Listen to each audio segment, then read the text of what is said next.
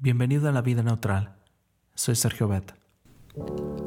Dicen que el envidioso se mata con sus propias flechas, y la conocida historia de Dionisio y Damocles parece confirmarlo. Dionisio era rey de Siracusa, una de las ciudades más ricas de Sicilia. Por ser el rey, vivía en un lujoso palacio rodeado de placeres, pero también era objeto de la envidia de muchos, entre ellos de su amigo Damocles. Cada vez que se presentaba la oportunidad, Damocles decía que Dionisio debía ser el hombre más feliz del mundo. Un día, Dionisio se cansó de escucharlo. Ah, Damocles, ah, noto que me repites vez tras vez que soy el hombre más feliz del mundo. ¿Te gustaría cambiar el lugar conmigo? Oh, si fuera posible, respondió Damocles, nada me gustaría más. Al día siguiente, Damocles amaneció en el palacio y ocupó la silla real. Mientras comía y daba órdenes a los siervos, pensaba en lo dichoso que era. Esto sí que es vida. Por nada del mundo lo cambiaría. Entonces, se dispuso a beber de su copa.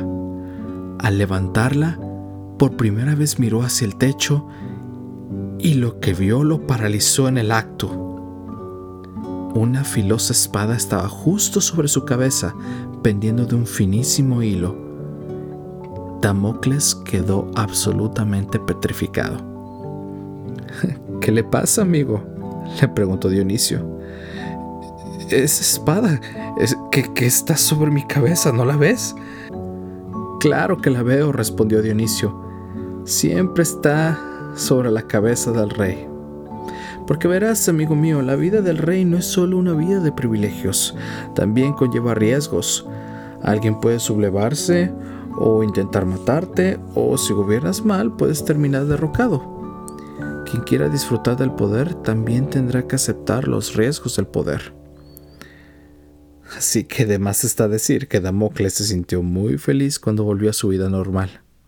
Había aprendido que en la vida los beneficios conllevan responsabilidades, e imagino que también aprendió que la mente tranquila es vida para el cuerpo, pero la envidia corroe hasta los huesos. Esto en Proverbios 14:30. Así que, si alguna vez sientes que el gusanito de la envidia intenta quitarte la paz, recuerda las palabras del poeta Joseph Addison.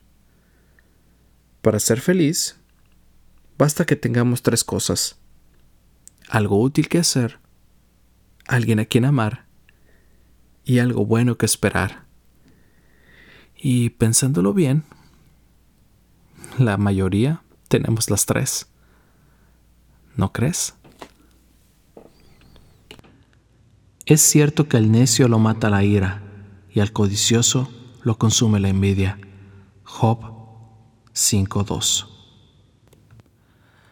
si te gusta este podcast, te invito a compartirlo con tus amigos y hagamos que este proyecto crezca. La vida neutral, con meta hacia la eternidad.